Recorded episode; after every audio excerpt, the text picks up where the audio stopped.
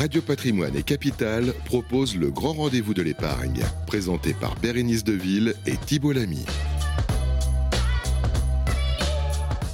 Bienvenue, euh, bienvenue à tous dans ce nouveau numéro du Grand Rendez-vous de l'épargne, une émission euh, produite par le magazine Capital et Radio euh, Patrimoine.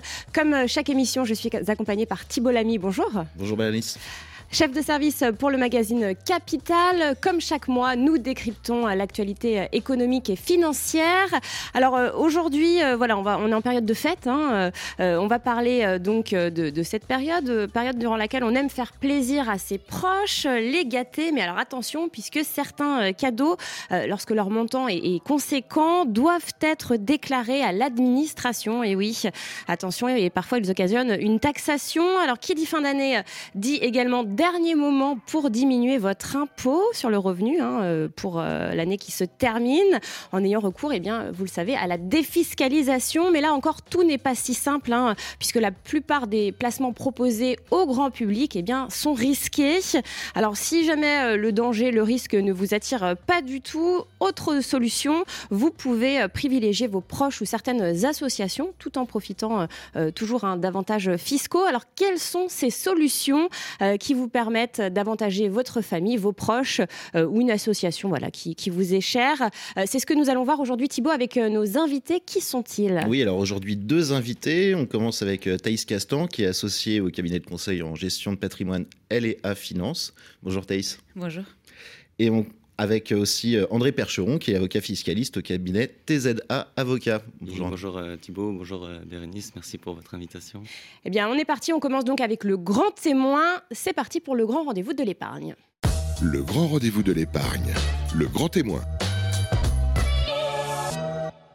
Alors on va commencer avec euh, ces fameux cadeaux de fin d'année, euh, Thibault. Alors l'idée c'est euh, de cette partie, c'est de gratifier ses proches en évitant un impôt supplémentaire. On va peut-être commencer avec vous, maître Percheron. Lorsqu'on offre un cadeau à un ami ou à un membre de sa famille, on ne pense pas naturellement en informer le, le fisc. Est-ce qu'il y a des règles à respecter en la matière? Alors il y a des règles, elles sont compliquées à connaître. les cadeaux, justement, ce qu'on appelle de façon juridique les présents d'usage, n'ont pas à être déclarés parce qu'ils ne sont pas imposables. Euh, il s'agit euh, justement de cadeaux consentis à des périodes euh, spécifiques, donc typiquement à Noël, pour un anniversaire, un mariage, et d'une valeur, d'une valeur relativement modeste. Alors cette valeur, elle s'apprécie généralement par rapport à la fortune ou au revenu de, de la personne qui consent cette gratification. Et donc ça, ce n'est pas imposable. En revanche, ce qui peut devenir imposable, c'est les dons manuels, qui sont donc consentis euh, également euh, en général à des proches, sans formalité particulière. Hmm. Juste quand vous dites cadeau modeste, euh, c'est quoi la définition de modeste Alors, bah, ça s'apprécie par rapport à la fortune en général de la personne qui consent ce cadeau. Alors, il n'y a pas de règle de proportionnalité. Hein. L'administration le rappelle qu'il faut apprécier cette valeur par rapport aux faits. la jurisprudence a pu euh, établir une règle euh, qui fixe euh, une valeur de 2 à 3 du, du, patrimoine ou, ou, des revenus du, de la personne qui consent ces cadeaux. Bon, donc c'est vraiment difficile de savoir. Évidemment, vous, vous, donnez 100 euros, 500 euros, il n'y aura pas d'imposition. Évidemment, si vous, euh, vous avez un patrimoine de 100 000 et là vous donnez 10 000, peut-être que ça va être plus, euh, plus compliqué. Donc on ne peut pas mettre en place une stratégie patrimoniale au moment de Noël et profiter non, c'est difficile. Euh, après, voilà, c'est on se rend bien compte que si le cadeau a une valeur très importante par rapport à sa propre fortune, il, y a, il va y avoir une question qui se pose. Hmm. Et là, vous parliez de don manuel tout à l'heure. C'est quoi la différence don manuel présent d'usage? Ben, La différence tient euh, au fait que le don manuel euh, peut être imposable et en tout état de cause, euh, d'un point de vue civil, il sera rapportable éventuellement à une succession postérieure, alors que le présent d'usage, lui, n'est jamais imposable et en plus de ça, il n'est pas pris en compte si le gratifié vient à la succession de la personne qui a consenti. le don manuel, c'est également euh, la remise d'un bien, par exemple, euh, de la main à la main, donc sans formalité particulière, contrairement à une donation euh, devant un notaire. La différence tient au fait qu'il est consenti pas forcément à un moment donné, comme je l'ai dit, les présents d'usage en général. C'est une occasion en fait. C'est une occasion, un mariage, à la réussite à un examen, tandis que le don manuel c'est à n'importe quel moment. mais sans formalité particulière. Hein. Par exemple, par un virement de compte à compte, par la remise d'un bien particulier. Sauf que, en l'occurrence, ça peut devenir imposable. Ça ne l'est pas forcément, mais ça peut le devenir. Hmm. Alors c'est quoi justement la... Quand est-ce que ça devient imposable un don manuel? Si par exemple on, on pense faire un, cadeau, mais que finalement, dans la règle, c'est plutôt un don manuel. L'exemple que vous preniez, j'ai 100 000 euros, je donne 10 000 euros, je fais un virement de 10 000 euros à un, proche. Est-ce qu'à ce moment-là, il faut en avertir le, fils Alors, ce qu'il faut bien comprendre, c'est que les dons manuels n'ont jamais, euh, ne, sont pas obligatoirement, n'ont pas à être euh, déclarés obligatoirement. Hein. Ils le sont, ils peuvent l'être d'une part. Ça peut être d'ailleurs euh, utile de le faire fiscalement en particulier, mais c'est pas obligatoire. Et ils peuvent devenir obligatoires.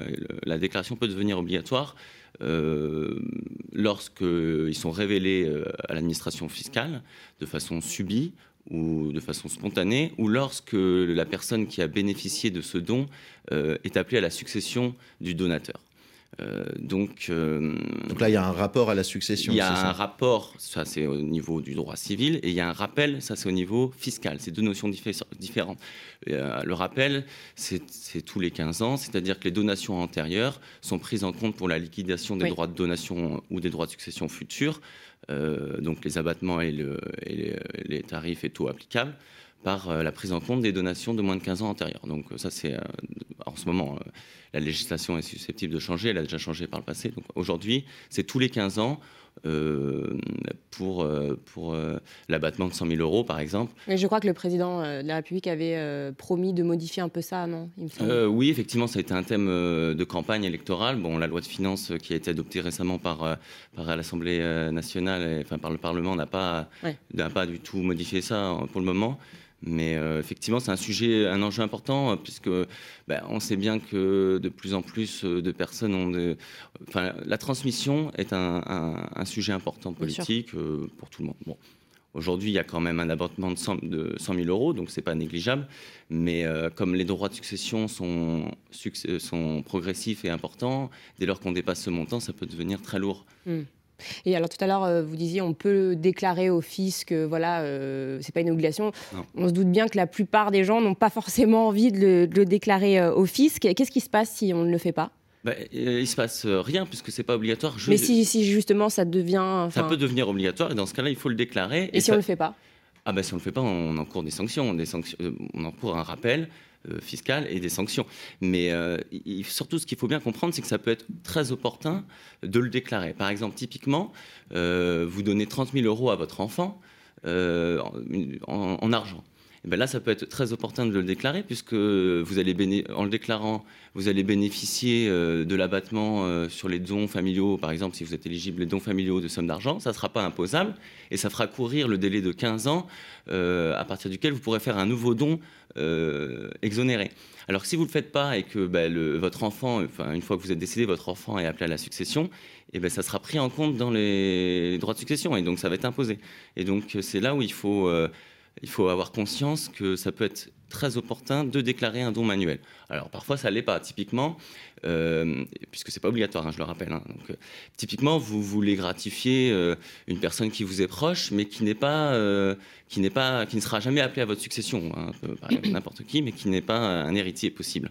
Et ben dans ce cas-là, euh, cette personne peut-être ne sera jamais imposée sur ce don, puisque ça ne sera jamais révélé à l'administration. Il n'y a pas de fraude, hein, je tiens à le rappeler, puisque c'est la règle. Euh, donc là, donc de toute façon, en tout état de cause, c'est au donataire hein, de déclarer, puisque c'est lui qui est soumis au droit de donation. Là, s'il n'y a aucune déclaration, eh ben, euh, éventuellement, il n'y aura jamais d'imposition. Hmm. Euh, Thibault, alors la défiscalisation peut être risquée? Oui, oui, oui, parce que bon, c'était un peu le, deuxième thème de, l'émission. Euh, quand on paie beaucoup d'impôts, on a envie d'en payer le moins possible, c'est normal. D'où la tentation de vouloir euh, défiscaliser, comme on dit, donc réduire le montant de son impôt sur le, sur le revenu. Souvent, ce qui est proposé en contrepartie d'un avantage fiscal, c'est un investissement, donc c'est une prise de risque. Euh, Thaïs Castan, est-ce que c'est toujours gagnant la défiscalisation? Alors, je dirais de manière euh, générale que euh, la défiscalisation, c'est pas une, fin en soi, hein. c'est un moyen euh, d'investir, mais si on a comme seul et unique critère de vouloir réduire son impôt en, souscrivant un investissement, la stratégie n'est pas la bonne. Il faut regarder avant toute chose, voilà, ce sur quoi on investit, donc l'actif, le sous-jacent, et ensuite, si on a une réduction à la clé, je dirais que c'est la cerise sur le gâteau.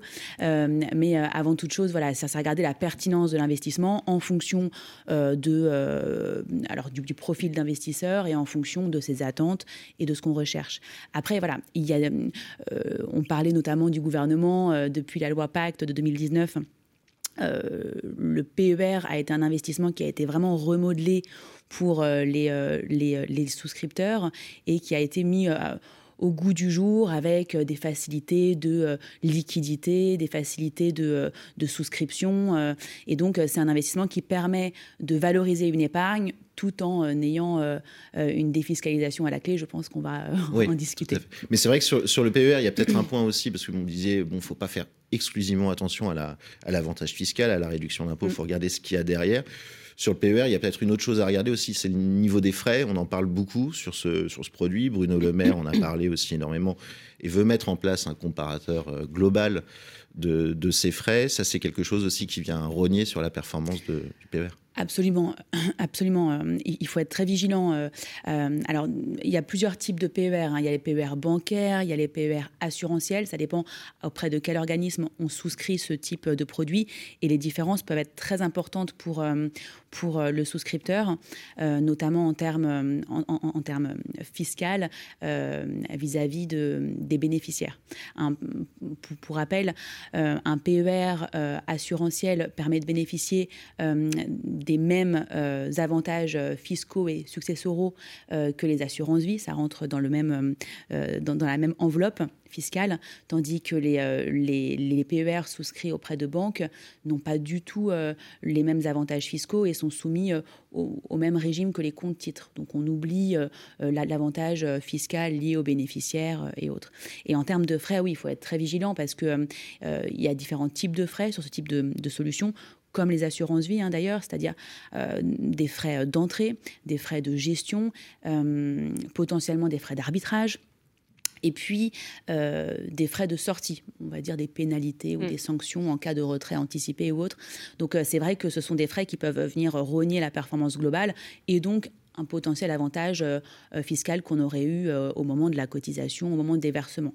Donc très vigilant, euh, il faut être très vigilant. Il ne faut pas se laisser euh, leurrer par le taux d'une réduction euh, d'impôt. Non, en fait. Il faut, bien lire le contrat et regarder toutes les, toutes, les, conditions. C'est notamment le cas sur les, les FIP, FCPI. On en parle aussi parce que c'est dans le cadre de l'investissement IRPME Madelin. On a une réduction d'impôt qui a été portée, qui a été préservée à 25% au lieu de 18%. Mm. Ça fait quelques années maintenant que ça dure. les FIP, FCPI, c'est un investissement qui est quand même assez risqué aussi, Thaïs Castan. Oui, euh, oui, ça l'est, mais je dirais comme, comme d'autres types d'investissements qui ne sont pas forcément euh, cités aujourd'hui. Après, il, faut, il faut être très vigilant par rapport, euh, encore une fois, à la qualité de l'actif qui va être derrière ces solutions. Donc, les FIP, FCPI sont plutôt portés sur de l'innovation. Donc, forcément. Vous pouvez juste rappeler à nos auditeurs ce que c'est exactement brièvement? Oui, c'est des fonds communs de placement en innovation. Donc, ça va être tout ce qui est investissement sur des TPE, PME, avec certaines caractéristiques particulières Hein, c'est-à-dire un nombre de salariés inférieur à, 50, euh, une antériorité euh, de l'entreprise, de l'organisme inférieure à 5 ans. Enfin voilà, il y a différents critères à respecter. Et donc, euh, si ces critères sont respectés, on bénéficie du statut de FIP ou FCPI et donc une réduction d'impôt à la clé au moment de, la souscription. Donc, il y a des limites, hein. il y a des plafonds d'investissement, il y a des limites aussi de, réduction d'impôt. Mais on, investit dans de l'innovation française. et donc, à ce titre, pour cette prise de risque, entre guillemets, euh, on bénéficie d'une réduction d'impôt. Donc je dirais que, euh, et, pour, les Sofica, euh, c'est lié à l'audiovisuel, donc c'est pour aider, aider ce secteur qui aurait besoin de, de financement externe. Et pareil pour, pour l'innovation. Donc forcément, il y, a, y a, un risque à la clé parce que ce sont des, des sociétés qui euh, soit viennent d'être créées, soit un secteur qui a des, un besoin de, de, financement. Euh, après, euh, je dirais que si on est accompagné donc, par des professionnels pour la sélection qui connaissent distributeurs, bien, voilà, qui vont donc permettre de sélectionner l'organisme qui distribue ce, ce type de produit et qui va aussi assurer un suivi dans le temps auprès de l'investisseur, les risques peuvent être modérés, évidemment. De toute façon, bon, encore une fois, on le répète, hein, la réduction d'impôt, l'avantage fiscal, c'est toujours la contrepartie mm. d'une prise de risque. C'est vrai que sur le papier, le, plan d'épargne retraite, le, PER dont vous parliez, peut sembler un petit peu moins risqué parce qu'il y a des profils qui sont euh, plus ou moins sécurisés. Normalement, voilà, la gestion à horizon. Donc, on, on se dérisque euh, à l'approche de, la retraite. Il y, a, une solution dont on nous a parlé euh, il a, pas plus tard qu'il y a un mois, Bérénice et moi-même sur, ce, sur ce plateau, c'est euh, la souscription d'un plan d'épargne retraite pour un enfant mineur. Est-ce que ça, c'est quelque chose que vous recommandez? C'est pas possible sur tous les PER, je crois, mais est-ce que ça, c'est une, une, stratégie qui est, qui est viable pour pouvoir défiscaliser et permettre à son enfant plus tard, par exemple, d'acheter avec le capital constitué? Euh, alors, il y a de, manière générale, on peut, souscrire à, un PBR en étant euh, majeur et en mettant ses enfants bénéficiaires du contrat, et auquel cas, bah, il y aura une réduction euh, pour, pour, les cotisations. Et si jamais bah, il arrive un, malheur, ce qu'on ne souhaite pas, euh, euh, le bénéficiaire, donc l'enfant mineur, pourra récupérer euh, le capital dans la limite hein, voilà, de, 152 000 euros sans avoir à payer aucun droit de succession puisque cette somme ne rentre pas dans la masse successorale. Si le PER a été souscrit, et ça je le précise, auprès d'un assureur et non pas auprès d'une banque.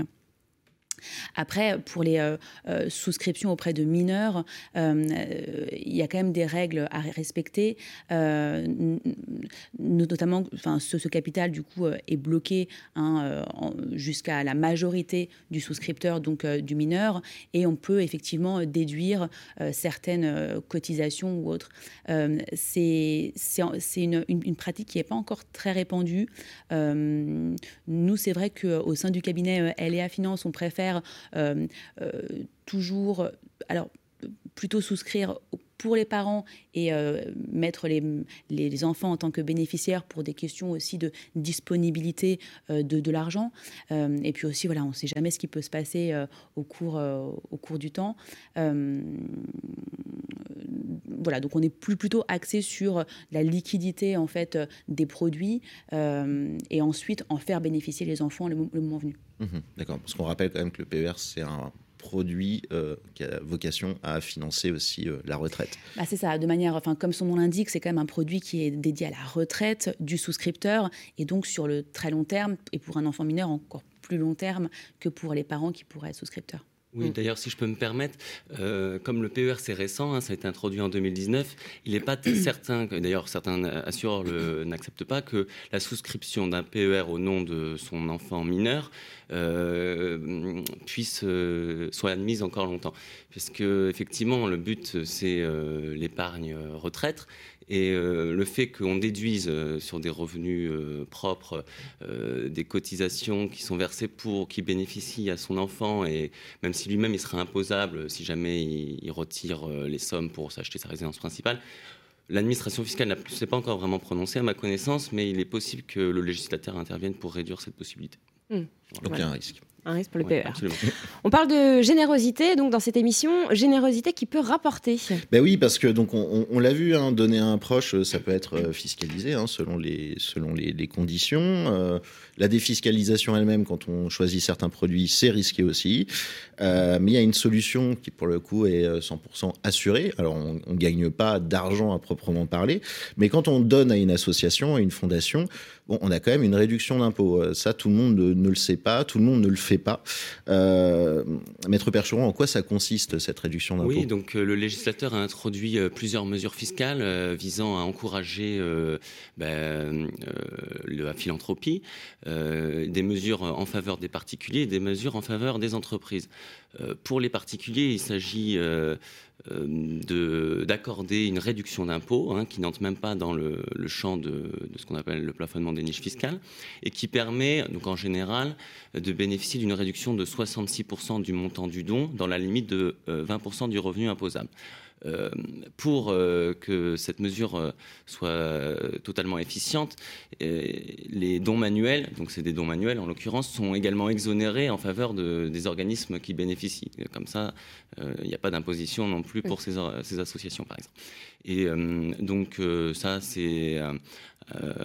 donc on ne gagne pas d'argent évidemment puisqu'on fait un don, mais il coûte beaucoup moins cher que, que, que, que le montant accordé. Alors pour pour, il y, a plusieurs taux parce que effectivement, pour certaines, certains organismes qui visent la protection des personnes en difficulté ou pour lutter contre les violences domestiques, le taux est porté à 75% dans la limite de 1000 euros.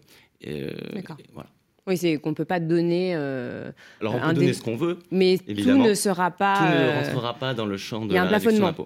il y a, alors, déjà, il y a, un, plafonnement au niveau de, de, ces revenus imposables, donc c'est dans la limite de 20%, sachant que c'est quand même reportable dans les cinq années suivantes, hein, si on si on n'a pas pu tout réduire hein, au titre d'une année. Et Thaïs Caston, par exemple, dans vos clients, est-ce que c'est une, une solution qui est activée euh, régulièrement alors, euh, elle, est, elle, est, assez peu connue, c'est vrai, cette solution. Euh, je dirais qu'il y a aussi une, enfin, un ordre, on va dire, euh, euh, de, enfin, de, priorité en fonction de chacun et aussi en fonction du, euh, du volume du patrimoine.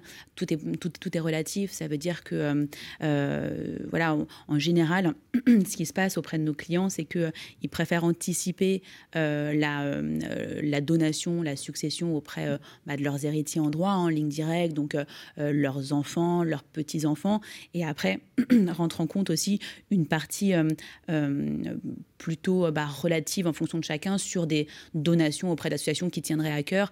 Ça, c'est vrai qu'il n'y a pas de généralité, mais, mais de plus en plus de nos clients sont informés de, des, des, réductions qui sont faites pour les donations auprès d'associations ou autres, mais très peu très peu connaissent euh, euh, ces, dizaines d'associations, comme euh, le stipulait donc André, sur la surcote en fait qui passe de 66% à 75% en fonction de la thématique de l'association. Donc ça, c'est important de le, préciser. Justement, peut-être pour, pour, le savoir, il y, a un, il, y a un, il y, a un, interlocuteur privilégié, c'est euh, France Générosité. On est allé, on est allé voir la, la déléguée générale de, de cette euh, comment dire, association, euh, Laurence Le Petit, qui nous a, qui nous a expliqué voilà, comment, comment trouver, quels sont les, les, avantages fiscaux et ce genre de choses. On écoute le reportage et on revient juste après, on débriefera. Alors, en quelques mots, c'est quoi France Générosité? Donc France Générosité, c'est le syndicat des associations et des fondations qui font appel à la générosité des publics. Donc nous représentons l'ensemble des grandes organisations françaises, toutes missions sociales confondues, investies dans l'éducation, l'environnement, la santé, la recherche, la solidarité en France et à l'international. Quel est le montant total donné chaque année par les Français aux organismes de générosité? Alors la générosité des Français, c'est 8,5 milliards d'euros, 3,5 milliards qui viennent du mécénat des entreprises et 5 milliards qui viennent de la générosité des particuliers. Sur ces 5 milliards, vous avez 1,3 milliard qui viennent des legs et libéralités. Sur ces 1,3 milliards euh, de libéralité, vous avez majoritairement du leg, c'est à peu près 67% euh, des 1,3 milliards. Mais ce qu'il faut savoir, c'est que l'assurance vie est également une ressource en pleine croissance qui a fait plus 70% entre 2013 et 2021. Quel est l'avantage fiscal obtenu par les Français qui donnent? Alors, tout don à une association, à une fondation, donne lieu à une réduction fiscale de 66% du montant donné dans la limite de 20% du revenu imposable. Ça, c'est le principe. Ensuite, il y a des cas particuliers. Il y a une réduction qui est portée à 75% pour les dons aux organismes de grande solidarité, on l'appelle les dons Coluche, et également dans des cas particuliers et de manière limitée dans le temps, en ce moment pour euh, les associations qui s'engagent sur la protection euh, des violences faites aux femmes, et ça jusqu'au 31 janvier 2022, et également pour le don cultuel jusqu'au 31 janvier 2022. Le donateur a-t-il une démarche spécifique à effectuer pour bénéficier de l'avantage fiscal? Le donateur a une démarche à effectuer pour bénéficier de cet avantage fiscal. Euh, aujourd'hui, la déclaration d'impôt, elle n'est pas pré-remplie sur la case don. Donc le donateur doit pouvoir remplir, il y a trois cases différentes. Il y a une case pour les dons à 66%, une case à remplir pour les dons à 75% et une case pour les dons cultuels. Comment les sommes données sont effectivement utilisées par les associations et les fondations que vous représentez? Alors, ce qu'il faut comprendre, c'est que la transparence et la confiance sont au cœur de la relation entre le donateur et les associations et les fondations. Les associations et les fondations sont parmi les organismes les plus contrôlés en France. Elles doivent déclarer leurs comptes, les publier à la fois au journal officiel et sur euh, leur site internet. elles sont soumises à un contrôle par un commissaire aux comptes et il y a derrière un certain nombre d'organismes de contrôle comme l'IGAS et la Cour des comptes qui viennent euh, contrôler les organisations. Ensuite, elles se soumettent également à des labels dits sectoriels, comme le label du don en confiance ou le label IDEAS, qui sont des procédures de contrôle visant à améliorer sans cesse la pratique et la transparence des organisations. Le conseil que je peux donner aux donateurs, c'est d'aller se renseigner sur le site internet des organisations. La plupart d'entre elles publient un essentiel ou en tout cas un document financier récapitulant et expliquant la manière dont les dons sont utilisés par l'organisation. La Cour des comptes, dans un récent rapport, estime que les Français, les donateurs, n'ont pas été suffisamment informés sur l'utilisation de leurs dons en temps de Covid. Comment vous réagissez à, cette, à ce constat? Alors déjà, la période Covid, c'est une période totalement exceptionnelle, c'est une période de générosité extrêmement importante en France. Euh, le baromètre de la générosité de France Générosité a démontré qu'il y avait 13,7% euh, d'augmentation de la collecte sur cette période. Euh, une période aussi où on fait face à une méta-urgence, donc c'est-à-dire qu'on intervient dans l'ensemble des champs et des domaines d'intervention de la solidarité, de la recherche, de la santé, de la grande précarité. voilà, ça va concerner l'ensemble des missions sociales de nos organisations, ce qui n'arrive jamais. enfin ce qui n'est jamais arrivé en tout cas dans notre histoire, puis on espère que ça ne va pas arriver tout de suite à nouveau. le rapport de la Cour des comptes auquel vous faites référence. Donc euh, c'est un rapport qui porte sur la collecte auprès de cinq organisations caritatives. Ils ont collecté 200 millions d'euros euh, au moment de la période Covid. C'est un rapport qui est très élogieux puisque euh, le disent eux-mêmes qu'il y a 70% des dons qui ont été dépensés, réinvestis directement sur le terrain dans l'année qui a suivi cette collecte d'urgence. C'est pas le cas dans la plupart des collectes d'urgence parce qu'évidemment il y a l'urgence, il y a la réponse euh, tout de suite aux besoins immédiats. Et en général, on a des besoins évidemment moyen long terme qui se découvrent et qui ont besoin également de financement. Donc là, 70% qui sont euh, dépensés directement pour l'aide aux soignants et aux familles pour 50%, 20% sur la recherche et 20% pour la grande précarité, parce qu'il y a aussi beaucoup de personnes qui sont tombées euh, en grande précarité à ce moment-là. Euh, et ce qui est important aussi de comprendre, c'est que quand on, travaille dans, une méta-urgence avec une collecte auprès de cinq organisations, dont deux d'entre elles euh, ne collectaient pas du tout ces montants-là, c'est-à-dire que quand on fait face à la fondation de la PHP ou la fondation des hôpitaux de Paris, ils ont fait x10 sur la collecte par rapport à d'habitude, et ils se sont surtout retrouvés, et je pense que c'est l'un des points que note le rapport de la Cour des comptes, ils se sont retrouvés face à un afflux de dons en nature. Or, euh, le don en nature, ou c'est vraiment dans l'ADN de votre organisation, vous êtes les banques alimentaires, vous êtes l'agence du don en nature, et vous savez traiter le don en nature, vous avez des entrepôts, euh, vous avez des logisticiens, et vous, savez redistribuer rapidement euh, sur le terrain. Là, quand vous êtes la fondation APHP, que vous, avez besoin euh, de masques, de matériel médical, et que tout d'un coup vous avez des afflux, bah, ça prend un peu de temps, en fait, d'être en capacité d'absorber et puis de redonner de l'information à ceux qui ont pu donner dans ce cadre-là. Et je pense que là-dessus, on, a encore un point d'amélioration à faire de manière collective, mais je pense que c'est une des grande leçon quand même de cette crise Covid. Et je pense qu'avant tout, il faut saluer la générosité des Français. Voilà, euh, c'était euh, un témoignage très intéressant de Laurence Le Petit, délégué général de France Générosité. Donc les Français sont généreux. Les, Français sont généreux, on les encourage à être euh, toujours plus. Hein. Il y a eu une évolution, c'est depuis le, 1er octobre. Alors là, on parle de produits vraiment de produits grand public. Le, le LDDS, le livret de développement durable et, solidaire, bon, pour les, plus anciens d'entre nous, avant ça s'appelait le, le Codévi, puis le LDD, maintenant le, le LDDS. Et maintenant, on peut faire des dons de ses intérêts euh, de LDDS, hein, qui sont exactement les mêmes que ceux qu'on peut avoir sur un livret A. On peut les donner à des, à des associations. Euh, Maître Percheron, est-ce que euh, c'est les règles, quand on donne ses intérêts, sont les mêmes que celles qu'on qu'on vient d'évoquer précédemment? Alors, ce qu'il faut comprendre déjà, c'est que ce livret, il fonctionne comme le livret A, si ce n'est que les plafonds sont différents. C'est 12 000, je crois, le plafond 12 hein, 000, exactement. LDDS, Donc, c'est pas fiscalisé. Les intérêts qu'on accumule ne sont pas fiscalisés. cependant, afin d'encourager euh, la philanthropie, le gouvernement euh, a mis en place euh, donc la possibilité de donner directement via son livret le capital et les intérêts à des organismes qui sont proposés par les établissements financiers. Je crois que vous avez écrit un excellent article sur le sujet, Thibault, qui référence les différents, selon les établissements, les différentes associations proposées. En revanche, ce qu'il faut bien comprendre, c'est que dans la mesure où ce n'est jamais fiscalisé, les intérêts sur le, ce livret, ça revient au même euh, de euh, rapatrier les sommes qui sont dedans sur son compte courant et de faire un don. que de donner directement. D'une part, on bénéficie de la réduction d'impôt évoquée tout à l'heure, et il n'y a pas de différence. Donc pour moi, c'est un mécanisme qui, veut, qui vise seulement à promouvoir mm. la philanthropie. D'autant qu'on on le rappelle, hein, sur, euh, quand on a une banque et, donc et si on a un LDDS, c'est la banque qui va nous fournir une liste d'associations. Donc on n'a pas le choix. Donc peut-être que la solution que vous préconisez, elle est. Alors euh, généralement, euh, les banques proposent les associations les plus connues, mais effectivement, si elles ne sont pas répertoriées, une association en particulier qui n'est pas répertoriée, on peut simplement retirer l'argent sur son compte, compte courant et, et, faire le don, le don manuel classiquement. Mm. Est-ce qu'il y a d'autres placements du coup qui donnent euh, euh, accès euh, à une réduction d'impôt ah, C'est la grande question. Peut-être Thaïs Castan, de votre côté, vous avez repéré des, des placements dans ce style-là ou le LDDS, c'est un ovni, on va dire, pour le moment? Oui, alors euh, euh, c'est assez peu connu, euh, mais on peut donc souscrire à une assurance vie en tant que personne physique et, et donc faire un, un, leg ou mettre en bénéficiaire une personne morale qui pourrait être une association donc à but non lucratif. Ah, ça c'est possible donc de mettre. Oui, d'accord. Tout à fait, tout à fait. Et, et, en fait, c'est assez, peu connu. On pense essentiellement à ses bénéficiaires, ses héritiers mmh.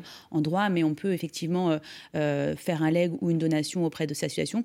C'est des associations, c'est une liste assez, euh, assez restreinte, hein, comme c'est le cas pour euh, le LDDS. Euh, c'est une dizaine d'associations. On peut aller se renseigner sur le site directement pour connaître voilà, lesquelles sont éligibles.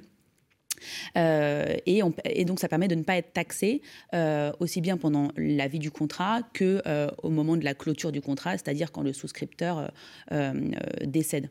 Donc, pas de droit de succession, pas de droit de, de taxation sur, sur le bénéficiaire. Et là, vous parliez d'association. Euh, c'est quel, euh, quel type d'association exactement? Il y a une liste précise ou il faut se renseigner directement auprès de la banque, par exemple, chez qui on a le contrat d'assurance vie? Alors, la banque peut fournir effectivement, euh, ou l'assureur hein, peut fournir la liste des, euh, associations éligibles. Euh, c'est souvent voilà, des, ces secteurs qui sont dans, la médecine, l'aide aux proches ou des, thématiques qui, tiennent à cœur, comme, voilà, la restauration auprès de personnes en besoin et autres. Donc, c'est des thématiques assez particulières et, et c'est celles qui sont éligibles. pour, se renseigner, vaut mieux aller sur le site. Mhm. Et euh, André Percheron, Thaïs Castan le, le, disait, il y a quand même un avantage euh, fiscal, on va dire, principalement à la, succession. Euh, est-ce que vous pouvez peut-être nous le détailler? C'est-à-dire que habituellement pour un bénéficiaire, on a 152 500 euros qui sont pas taxés du tout. Là, comment ça se passe si avec mon assurance vie, je pointe comme bénéficiaire une association Alors, c'est un petit peu plus compliqué que ça. Alors, ce qu'il faut comprendre, c'est qu'on parlait de réduction d'impôts euh, en faveur euh, des organismes d'intérêt général qui, euh, qui œuvrent dans certains domaines. mais tous ces, ces, organismes ne sont pas forcément exonérés de droits de mutation à titre gratuit. De telle sorte que lorsqu'on désigne comme bénéficiaire de son contrat d'assurance vie un organisme caritatif, euh, il faut euh, quand même se renseigner de savoir si, euh, si cet organisme est exonéré. La liste n'est pas la même. Exonéré de, de, droits de mutation à titre gratuit. si tel est le cas, peut-être d'ailleurs il faut-il privilégier un leg simple éventuellement mettre ses héritiers en bénéficiaires, si on souhaite également les avantager, qui bénéficieront de, cet abattement de 152 500 euros qui s'applique pour les primes versées avant l'âge de 70 ans. Donc c'est un abattement important. Si tel n'est pas le cas, c'est-à-dire que si l'organisme il est euh, soumis au, droit de mutation, alors euh, si les primes ont été versées euh, avant l'âge de 70 ans, pardon, il bénéficiera cet organisme de cet abattement, mais pour le surplus, il sera soumis au, droit de mutation. alors après, si c'est pas un établissement public, c'est au taux de 60%, donc euh, important quand même. Mhm. Donc là, faut peut-être, on a peut-être intérêt, encore une fois, à mettre plusieurs bénéficiaires, dont l'association. Effectivement, là, il peut y avoir une stratégie qui doit être euh, mise en place euh, sur ce sujet, étant précisé que l'avantage principal hein, de, désigner, de faire de la philanthropie via son assurance vie, c'est qu'on on ne se, se dessaisit pas pardon, de son vivant. Et euh, donc, on, en plus, on peut révoquer, hein, on peut changer de bénéficiaire si on, a changé d'avis, par exemple. Et on, donc, là-dessus, c'est plus flexible. Il faut aussi euh, avoir en tête que les legs du point de vue civil, peuvent entraîner des complications pour les bénéficiaires, puisqu'ils sont soumis éventuellement à la réduction s'ils dépassent la quotité disponible. Alors que là, c'est des liquidités qu'on transmet, euh, en général, euh, qui ne rentrent pas, dans la succession, hein, c'est typique de l'assurance vie, de telle sorte que pour les bénéficiaires, c'est généralement très avantageux parce que c'est facile à gérer, tout simplement. Hmm. On a parlé euh, de placement, je pense qu'on a fait le tour. on connaît la période inflationniste qui grignote notre pouvoir d'achat. Si on n'a pas d'argent à donner, est-ce qu'il y a des possibilités, justement, Thibault? Est-ce qu'on peut, est-ce qu'on, des solutions s'offrent à nous également? Oui, euh, la, question finalement, c'est euh, si, euh, si, Bérénice veut, donner ses bijoux à un proche ou une association. Non, mais ça peut être de, l'immobilier, ça peut être un, service, hein, genre, voilà, un don Alors effectivement, les dons manuels hein, peuvent ne sont pas que des sommes d'argent, ils peuvent être des bijoux, des tableaux. Alors l'immobilier c'est un peu plus compliqué puisque là il faudra passer devant un notaire et il peut avoir des euh, des droits de, de, mutation pour les bénéficiaires s'ils ne sont pas exonérés, hein, en l'occurrence.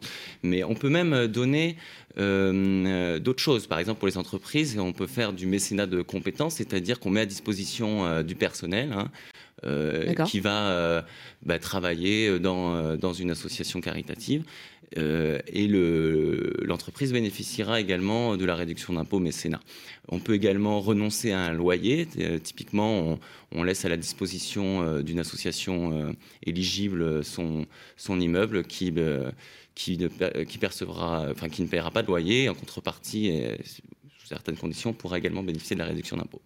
Et alors nous, justement, concernant ces dons, qu'est-ce qu'on, comment est-ce valorisé du coup euh, alors en général, c'est la valeur vénale hein, pour euh, les biens. Pour le, la renonciation à, un loyer, ça serait le montant du loyer.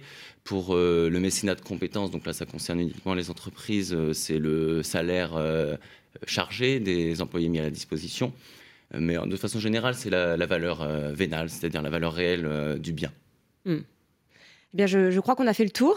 Oui, oui, oui, tout à fait. Merci euh, à nos deux invités. Merci d'avoir euh, répondu à toutes nos questions. On passe euh, tout de suite au coup de cœur, coup de gueule de notre économiste préféré, Pierre Sabatier, président du cabinet Pramvio. Radio Patrimoine et Capital, le grand rendez-vous de l'épargne. Le coup de cœur ce mois-ci, eh bien, euh, il sera valable pour à la fois euh, le mois qui vient de s'écouler, mais aussi en fait pour l'ensemble de l'année. Hein. Euh, eh bien, beaucoup de gens décriaient, vous savez, le rôle de cette vieille valeur relique qui s'appelle l'or.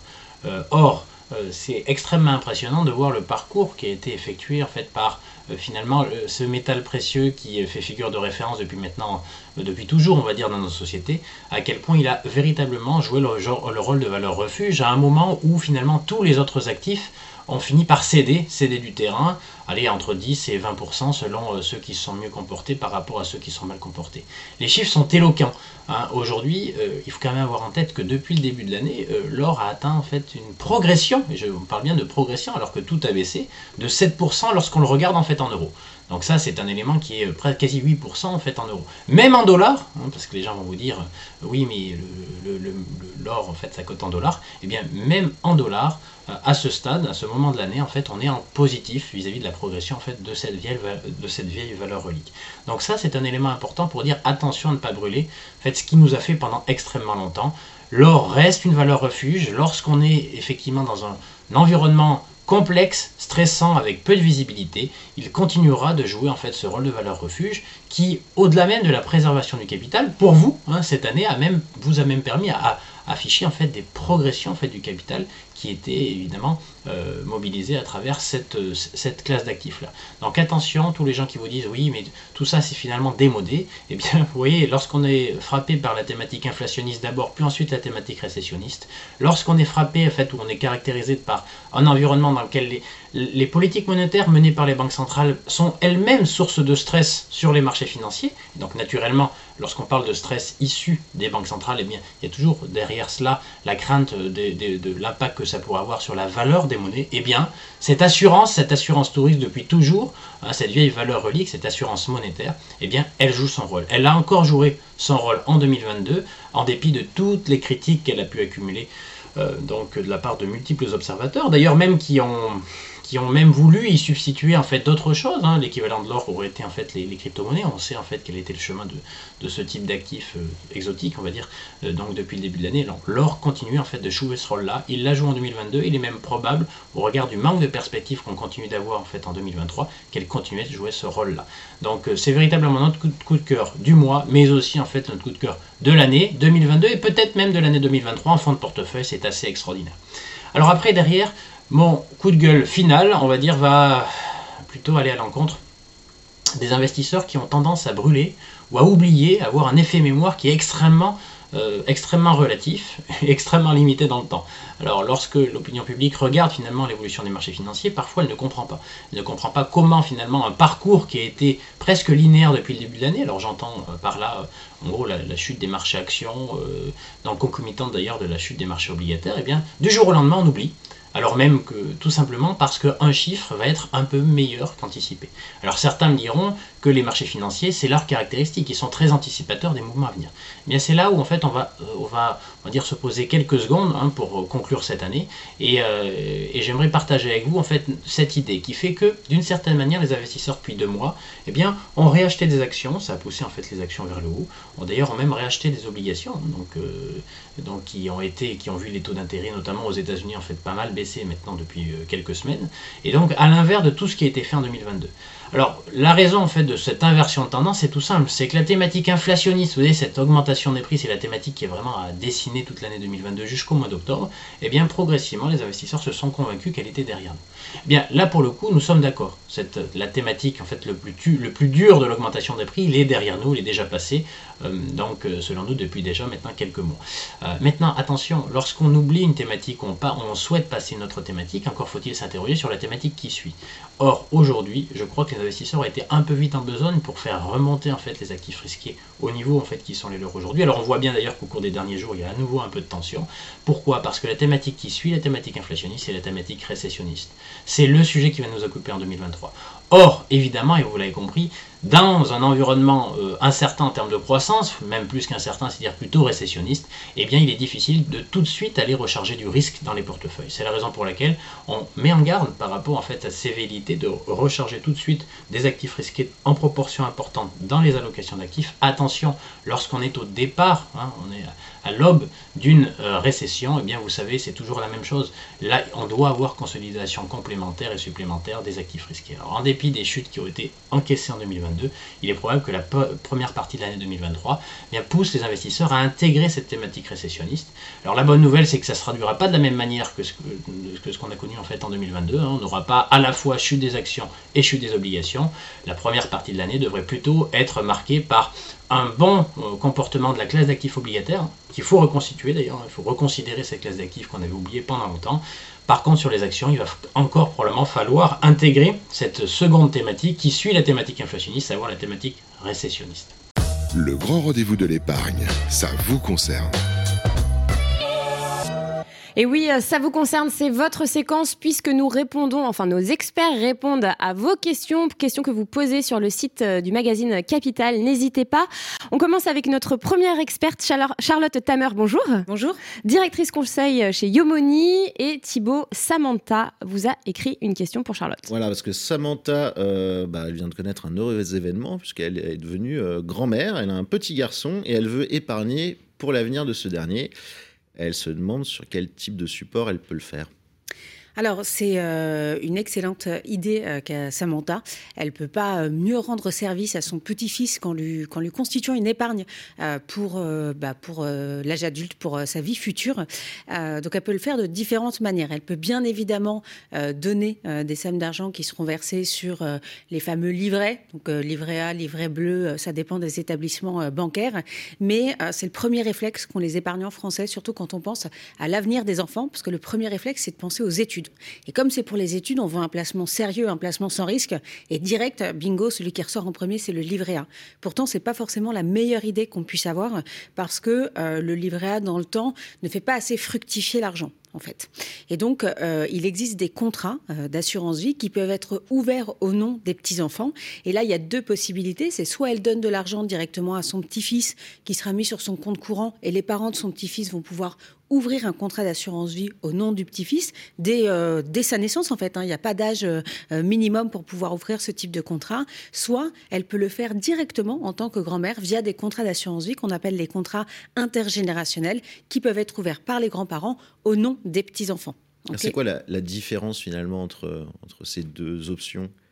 Bah, la différence, c'est qu'il y en a un qui va être ouvert par les tuteurs, par les parents, alors que l'autre va être ouvert par les grands-parents. En fait, c'est juste la personne qui va choisir le contrat, enfin, qui va choisir avec quel, quel assureur ils vont travailler euh, et, la gestion euh, qu'ils vont mettre à l'intérieur euh, du contrat.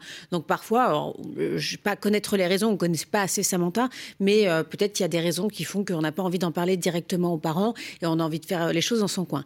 Ce qui est plutôt très intéressant, là, le fait d'ouvrir une assurance vie plutôt que de faire un placement bancaire, c'est que au lieu de donner de l'argent physique aux enfants, que ce soit pour les parents ou pour les grands-parents, c'est vraiment l'idée à retenir euh, en cette fin d'année, c'est qu'au lieu de donner de l'argent en cash, on va donner un placement. Et donc, dans l'idée de ce qui va être fait, c'est très différent. Vous transmettez pas juste une somme en cash qui parfois peut vite être dilapidée en fonction de l'âge de l'enfant quand il reçoit l'argent.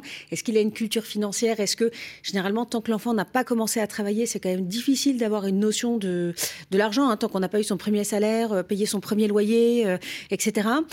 et ensuite, on va transmettre un investissement. Et souvent, on voit que les gens ont du mal à se créer une culture de l'investissement. Quand vous transmettez une assurance vie, bah, quand la personne va l'avoir, elle va avoir ce réflexe de se dire bah, je vais utiliser le capital, sauf qu'elle est obligée de s'intéresser à savoir comment ça fonctionne, comment est-ce qu'on fait un rachat sur l'assurance vie? Elle va voir qu'il y a peut-être une déduction liée à la fiscalité, et donc on va être obligé de s'intéresser au-delà à la somme d'argent à l'univers de l'investissement. Et ça peut être vraiment une aide indispensable pour mettre un pied euh, dès le plus jeune âge, c'est-à-dire dès l'âge adulte en fait, euh, dès les 18 ans, dès les 25 ans, euh, dans l'univers dans l'univers de, de, l'investissement. Attention cependant, il y a quelques peut-être précautions à prendre. La première, c'est que lors de l'ouverture d'un contrat, qui soit intergénérationnel, donc ouvert par les grands-parents, ou un contrat d'assurance vie classique ouvert par les parents au nom de l'enfant, il faut, lors de la souscription, penser à mettre en place un pacte adjoint. Il faut le demander à l'assureur. Le pacte ça permet quoi? Ça permet de contrôler la destination des fonds entre 18 et 25 ans. Donc ce fameux euh, écart entre la majorité et l'âge de raison au niveau euh, financier. Alors euh, on le dit en théorie, hein, en pratique, ça peut varier d'un enfant à l'autre d'un individu à l'autre, bien évidemment. Mais vous allez pouvoir mettre, les grands-parents, tout comme les parents, pouvoir mettre une clause en disant soit je veux un droit de regard sur l'utilisation de l'argent entre les 18 et les 25 ans, et donc l'enfant, enfin devenu adulte, ne pourra pas retirer d'argent sans validation, euh, soit des grands-parents, soit des parents, soit ils peuvent prévoir que ce soit destiné à l'achat, par exemple, d'un bien, euh, d'un bien immobilier. Donc ça, c'est un des premiers réflexes, et ça se fait concomitamment à l'ouverture, jamais après. Et par, défaut, les, vous parliez des entre 18 et 25 ans, avant 18 ans, l'enfant ne peut pas opérer de rachat Non, sur son il ne peut pas opérer, il n'est pas majeur, donc en fait, le contrat reste géré par la personne qui l'a ouvert en son nom donc par son, enfin par euh, soit les grands-parents, soit par euh, soit par les parents. La deuxième chose, ça va être le niveau de risque choisi. On a tendance donc plutôt à se répertorier, enfin à se rediriger vers le livret A, etc. Alors que à la naissance d'un enfant, c'est le moment où on peut majoritairement prendre du risque parce que l'horizon de placement est long. C'est-à-dire qu'avant les 18 voire les 25 ans de l'enfant, eh bien normalement on n'a pas besoin de cet argent. Donc il n'y a pas meilleur moment pour aller sur des portefeuilles 100% action. il faut quand même respecter, c'est quand même le grand-parent ou le parent qui va gérer le contrat. Donc il faut respecter sa propre aversion au risque pour pouvoir euh, tenir dans les périodes difficiles, dans les périodes creuses. Mais euh, s'il n'y a pas d'aversion au risque particulière et s'il y a une distanciation qui est faite par le parent ou le grand-parent sur le contrat, ben on y va hein, sur, du, sur du 100% action. Et troisième réflexe, comme on est sur de l'épargne long terme, très attention, frais d'entrée, frais de gestion, essayer de minimiser les, les frais et pourquoi pas partir sur de l'investissement en ETF, donc sur les trackers financiers qui sont quand même les actifs sous-jacents les moins chers du marché et tout aussi performants que les autres. Eh bien, merci infiniment, Charlotte. Je vous en prie. Le grand rendez-vous de l'épargne, ça vous concerne. Et notre deuxième experte est arrivée en plateau. Il s'agit de Nathalie Couzigoussias, notaire à Paris. Bonjour maître. Bonjour, bonjour à tous. Avec Thibault, une question de François. Oui, François, il n'a pas d'enfant, mais il a deux neveux qu'il adore, Jean et Frédéric. Il veut les aider euh, financièrement et il aimerait bah, vos conseils, euh, cher maître, parce qu'il a entendu parler que, il a entendu que les, les donations et les legs sont très lourdement taxés entre oncles et neveux. Est-ce que c'est vrai Et oui, c'est malheureusement vrai, effectivement, et ça peut poser un problème pour les gens qui, qui n'ont pas d'enfants et qui souhaitent gratifier leurs neveux qu'ils considèrent comme leurs propres enfants. Alors, il y a quand même des aides fiscales. Tout d'abord, sur le plan civil juridique, eh ben, notre auditeur, comme il n'a pas d'enfant, eh ben, a priori, il n'a pas d'héritier à réserve, sauf s'il est marié. Dans ce cas-là, son conjoint est réservataire. Ça veut dire que le conjoint a un droit automatiquement à un quart de tous ses biens. Là, gageons que notre auditeur ne va pas donner tous ses biens à ses deux neveux adorés. Donc, sur le plan juridique, a priori, pas de difficulté. Il peut donner à ses neveux et même privilégier ses deux neveux préférés sur les autres, c'est-à-dire qu'il n'a pas besoin de donner à tous les neveux s'il y en a qui viennent moins le voir moins souvent que les autres. Donc sur le plan juridique, pas de souci, il peut, donner librement. Sur le plan fiscal, c'est une autre histoire, mais il y a des aides fiscales aux donations. Déjà, un, oncle ou une tante peuvent donner à chacun de leurs neveux, quel que soit leur âge et quel que soit le don, 7 967 euros tous les 15 ans. Que ce soit en argent, que ce soit en appartement, enfin, c'est 7 967 euros tous les 15 ans. Et on peut aussi, ça c'est une, un avantage pour les dons de sommes d'argent, pour favoriser en fait euh, la consommation, une personne jusqu'à 80 ans qui n'a pas d'enfant peut donner à ses neveux et nièces, dès lors qu'ils ont plus de 18 ans, 31 865 euros en espèces tous les 15 ans. Donc vous voyez, c'est quand même, ça fait quand même 40 000 euros. Donc il faut dire aussi à notre auditeur que c'est bien d'aider ses, neveux, mais aussi il faut qu'il pense à lui et non pas trop euh, trop en fait disposer de son patrimoine parce que euh, la vie est longue et on peut en avoir besoin. Donc parce qu'on a tendance parfois les notaires de France, on voit souvent chez nos clients bah, des gens qui justement ont tellement craignent tellement que leurs héritiers aient des droits de succession importants bah, qu'ils ont tendance à se démunir de tout. C'est bien d'en garder un petit peu quand même. Hein. Donc vous voyez, là, il y a quand même une marge de manœuvre de 40 000 euros par neveu, donc c'est déjà pas mal. Donc qui peut le plus, peut le moins, il peut en transmettre moins. Hein. Et puis aussi, on arrive aux fêtes de fin d'année. Donc il y a aussi la notion de présent d'usage. Donc indépendamment de la fiscalité, on peut donner, alors ce que nous dit le Code général des impôts, c'est une notion qui est un peu euh, euh, floue, mais un présent d'usage, c'est un présent que l'on fait à l'occasion d'un événement déterminé et dont le montant doit être proportionné aux ressources du donateur. Donc, une personne bah, très riche, on, considérera qu'elle pourra faire des présents d'usage en fin d'année pour les étrennes ou pour les anniversaires de l'ordre de 5 10 000 euros sans aucune fiscalité. Quelqu'un qui a des revenus de 3 000 euros par mois, on peut considérer que les présents d'usage, ça peut être 500 euros voyez, mais pas plus. Et ça, l'intérêt de ces présents d'usage aussi, c'est outre qu'ils ne sont pas fiscalisables, eh bien, il n'y a pas les règles civiles que l'on connaît dans les donations. Je m'explique. Imaginez que notre auditeur, il ait d'autres neveux successibles, qu'en fait, ses héritiers, c'est non seulement ses deux neveux préférés, mais qu'il ait plus de frères et sœurs, et que ce soit aussi les autres neveux qui sont héritiers successibles. Dans ce cas-là, il faut qu'il fasse un testament pour déjà dire que peut-être que ses deux neveux préférés sont ses légataires universels, d'une part, et puis d'autre part, s'il ne veut pas que ses neveux soient légataires universels, mais que tout le monde hérite en même temps, qui disent que ces dons sont faits hors part.